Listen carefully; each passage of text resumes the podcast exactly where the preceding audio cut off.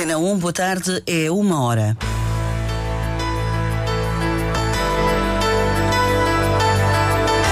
Antena 1 Madeira. Informação.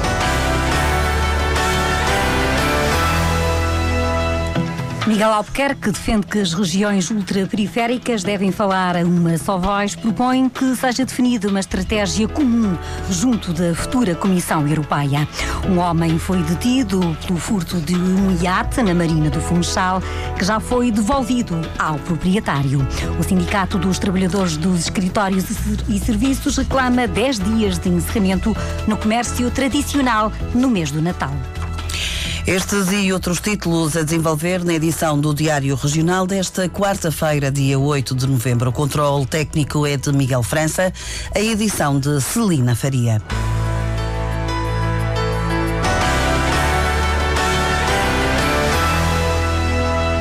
A Polícia Marítima deteve um homem de 47 anos pelo furto de uma embarcação de recreio na Marina do Funchal. A operação decorreu na noite passada. O homem foi constituído, arguído e ficou com termo de identidade e residência. O comandante do Porto do Funchal, Rui Teixeira, adianta que a operação durante a noite foi difícil. Procedemos à detenção desse elemento ainda a bordo. Posteriormente foi transportado aqui para Uh, foi trazido aqui para o Comando Local da Polícia Marítima do Funchal, uh, constituído arguído, com termo de identidade e residência e uh, vai a Tribunal ao Diabo do Funchal. O iate que foi roubado ontem foi recuperado por volta das 10 e meia da noite na zona do Porto Novo e devolvido ao legítimo proprietário, Rui São Marcos.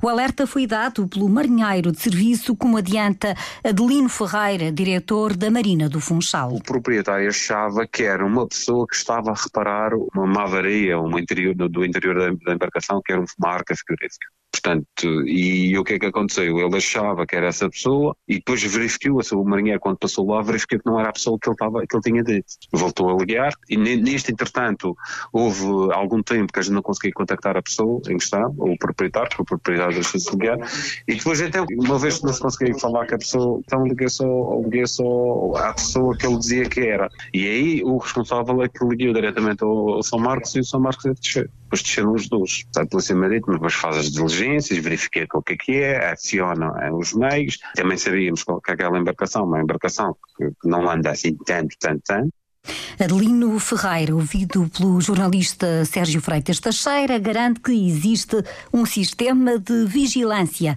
na Marina do Funchal. Nós temos câmaras no, no, no, na zona, mas não é necessário seguir às câmaras uma vez que a pessoa já está detida.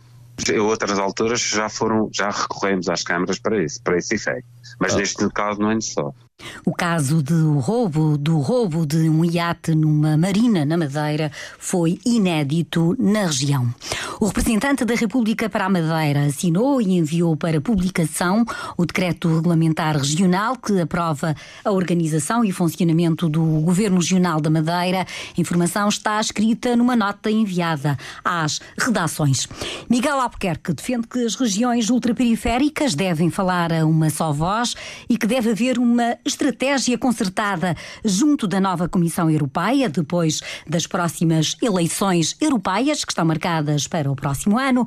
O presidente do Governo Regional, em declarações à Antena 1, resume o que defendeu numa intervenção que fez esta manhã em Tenerife, nas Canárias, na Conferência dos Presidentes das Regiões Ultraperiféricas. É cada vez mais importante as regiões ultraperiféricas da União Europeia atuarem em conjunto e em coordenação, porque Neste momento, o foco na Europa, da União Europeia, está cada vez mais centrado no norte e no centro. Basta pensar o que se passa com a guerra da Ucrânia, com as imigrações, e é decisivo para a salvaguarda dos interesses das populações que representamos que uh, as regiões ultraperiféricas, que são reconhecidas no tratado como regiões com especificidades muito próprias, de distanciamento e de falta de escala, tenham uma voz única, como desde há 30 anos tem na Europa. Tem na Europa. Isso é decisivo para mantermos o fundo de coesão, para assegurar as conexões e as ligações com derrogações na taxa de carbono, assegurar que o POSEI para o apoio às nossas produções As declarações de Miguel Albuquerque à Antena 1, que resumem a intervenção que fez perante os representantes das nove regiões ultraperiféricas no encontro que decorre até amanhã em Tenerife, nas Canárias. Por cá, em Portugal, o cenário de eleições legislativas antecipadas terá consequências também no orçamento da região para o próximo ano, uma vez que há transferências financeiras que podem ficar condicionadas. O comentador da Antena 1, Felipe Malheiro, descreve os dois cenários possíveis. O orçamento regional tem sempre um conjunto de verbas que são atribuídas pela República, depois há apoios, outros apoios, nomeadamente o caso do, do hospital, que são incluídos no, noutras rubricas do Orçamento de Estado e, portanto, neste momento a grande dúvida é saber o que é que vai, que vai, ser, que vai ser feito em relação a isso. O Orçamento de Estado já foi aprovado na generalidade, está neste momento numa fase da discussão na especialidade e agora das duas uma, ou não vamos ter orçamento nenhum e o, e o processo vai se prolongar, vai se arrastar por, por seis a sete meses, ou há uma decisão tomada e, e porventura a reunião do Conselho de Estado nisso será, será importante e, e teremos um orçamento, este orçamento aprovado e aí as coisas serão, portanto, minoradas em, em termos de impacto, portanto, negativo. O também comentador da Antena 1, David Caldeira, sublinha as implicações no próximo orçamento regional, caso Marcelo Rebelo de Sousa decida convocar eleições antecipadas e assume que o cenário atual no país motiva preocupação. Se isto não, não for aprovado, a região também, o seu orçamento, que, que o poderá fazer, mas em dificuldade, porque fica sem, sem a garantia de quais são os valores que vão ser transferidos do, da República para a Madeira. E, portanto, vai ter que ser gerida pelo duodécimos, que é um dos aves do que gastou no ano passado, e se torna, se, se há ainda por cima. Hoje há uma, uma conjuntura difícil, quer a nível da Europa, quer a nível do mundo, com, com este ambiente de guerra, o petróleo provavelmente vai aumentar. Temos aqui um cenário preocupante e, portanto, eu penso que o Marcelo vai ter isso em linha de conta a análise dos comentadores, registada pelo jornalista Sérgio Freitas Teixeira. Hoje, Marcelo Rebelo de Sousa está a ouvir os partidos. Amanhã, a reunião do Conselho de Estado. Só depois fala ao país. Essa declaração deve acontecer depois das oito da noite. E só depois do anúncio da decisão é que o secretário regional das Finanças, Rogério Gouveia, vai abordar as consequências do cenário nacional para a Madeira. Nesta altura, também o líder demissionário do PS Madeira, Sérgio Gonçalves, assim como o candidato à presidência dos socialistas, Paulo Cafofo, até agora secretário de Estado das Comunidades, contactados eh, pela Rádio Pública, disseram que este não é o momento para fazer qualquer eh, comentário. O mesmo foi dito à Antena 1 por Bernardo Trindade, é secretário de Estado do Turismo nos governos de José Sócrates e eh, anterior mandatário da candidatura de António Costa na Madeira. Prossegue o julgamento do caso relacionado com a queda da árvore no monte. O perito ouvido hoje, o engenheiro agrícola e arboricultor Pedro Ginja, assumiu no tribunal que o carvalho que caiu não apresentava nenhuma lesão e que o mesmo deve ter, deve ter ocorrido devido à deslocação de solos, dos solos, e que por isso não podem ser imputadas responsabilidades aos arguídos. Idalina Perestrelo, és vice-presidente da Câmara do Funchal e Francisco Andrade, antigo chefe de divisão de Jardins e Espaços Verdes. Rocha da Silva devia ter sido ouvido hoje, mas alegou motivos de doença para não estar presente em tribunal. A sessão continua na tarde de hoje.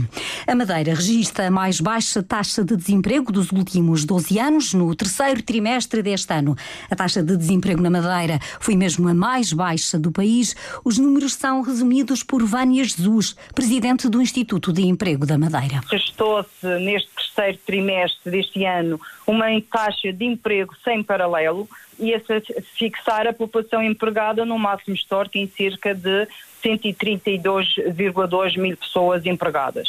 Também, quanto à população desempregada, é de restar que o Instituto Nacional de Estatística estima 6,7 mil pessoas na região autónoma da Madeira e isto representa também uma diminuição de 19,1% face ao trimestre homólogo, ou seja, menos 1,6 mil pessoas, e de uma redução de 21,6% se compararmos ao trimestre anterior. Portanto, acho que temos que estar todos orgulhosos do ponto de vista coletivo. Vânia Jesus, ouvida há instantes pela repórter Cláudia Ornelas, a nível nacional a taxa fixou-se no terceiro trimestre nos 6,1%.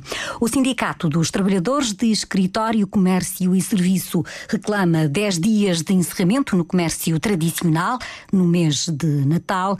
Ivo Silva apresenta a proposta entregue à Câmara do Funchal para o horário de dezembro. Sexta-feira, 1 de dezembro, é feriado, está encerrado dia 8 de dezembro, é feriado, encerrada a atividade comercial. Ou domingo, que se segue, encerrado, insere-se na tal luta mais geral. No dia 24 de dezembro, véspera de Natal, está encerrado, está encerrado a 25, está encerrado a 26 e está encerrado a 27, que nós chamamos esse dia o Dia dos Trabalhadores do Comércio. 31 de dezembro, óbvio, outro domingo, está encerrado. E concedemos que a atividade comercial no sábado, dia 30, esteja aberto até às 18 horas. Não é preciso mais. As reivindicações do Sindicato dos Trabalhadores de Escritório, Comércio e Serviços, Ivo Silva, reclama agora uma reunião com o Presidente da Câmara Municipal do Funchal para a discussão dos horários do comércio no mês do Natal. No Dia Europeu da Alimentação e da Cozinha Saudáveis, os consumidores assumem que têm cuidados na escolha e confecção dos produtos, mas o preço continua a ser uma condicionante. Hoje, até às três da tarde, há várias demonstrações com produtos locais no mercado dos lavradores, por onde já passou a repórter Cláudia Ornelas. Teresa Gouveia circula pela rua adjacente ao mercado e explica que faz refeições baseadas na roda dos alimentos. Desde as proteínas aos vegetais e também aos hidratos de carbono em menor quantidade e incluir bastante água também a nível da, da ingestão diária. Para comermos bem e de forma equilibrada é preciso também termos alguma possibilidade económica económica para tal. Uh, Nota-se o aumento dos preços, mas uh, é isso, vamos tentando escolher também os da época mais baratos e tentando compensar assim. Já no interior do mercado, Eugénia Gomes olha para as barracas que vendem legumes. Legumes esses que fazem parte da sua alimentação diária. Gosto muito de verduras, dizem que é muito bom, sopa, pronto, e peixe, carne pouco também. Dizem que não é bom muito fritos, então faço pouco. Não se faz muita batata frita também, faz mal. E assim, é Tomás acostumada mesmo às sopas. Mais as sopas, sei. O preço elevado dos produtos é uma dificuldade sentida por Márcia Vasconcelos. Os produtos estão super caros, a verdura está cara, a fruta está cara, está tudo super caro. Por isso é, é às vezes é difícil uma, uma pessoa ter uma, uma, uma, alimentação saudável como as coisas estão bem caras. Rubem de Freitas, proprietário de uma relote de alimentação saudável, promove um workshop dedicado ao tema. Uma alimentação equilibrada, comer um pouco de, de tudo. Quanto mais colorido tiver no prato, melhor mais equilibrado, não é comer todos os dias carne ou todos os dias peixe, fazer uma variada não, não, a nível da nossa roda de alimentos. Fátima Franco assume dificuldades na aquisição dos alimentos. Basta a barraca atrás-se uma semelhinha, uma batatinha doce, uma coivinha já vai quase 50 euros, ainda se deita a carne na sopa, se deita a carne é mais. Mas olha, se como um prato, como-se meio prato de sopa. Tenho 70 anos e tenho 59 quilos. É porque tenho cuidados como a alimentação e andar. Os cuidados dos madeirenses neste Dia Europeu da Alimentação e da Cozinha Saudáveis. A cor da alimentação variada de um estilo e alimentação saudáveis.